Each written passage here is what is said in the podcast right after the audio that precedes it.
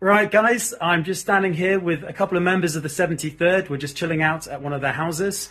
Um, uh, one of my colleagues from Vidmark and I have come down to, uh, to deliver some of the equipment that you guys have provided.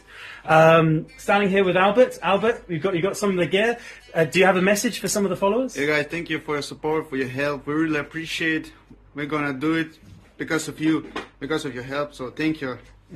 Excellent. And uh, uh, obviously, the fighting in the south is uh, quite intense. Obviously, you can't give much information. But um, what is the fight like at the moment? Is the 73rd, is it kicking out the Russians? sure it's scary being on boats, but we do our best.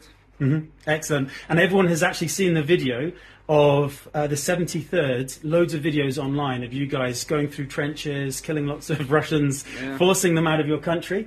So uh, there is one message that I have to give you from everybody. People who have donated to this fundraiser, they genuinely, and this is for everyone in this room now, um, they, they love you guys, they respect you, and uh, they will do anything to support you to liberate your country. So uh, you don't have to say thanks to them, they want to say thanks to you. So- And we too. Thank you guys. We love you too. Excellent. Great. Catch you later, guys.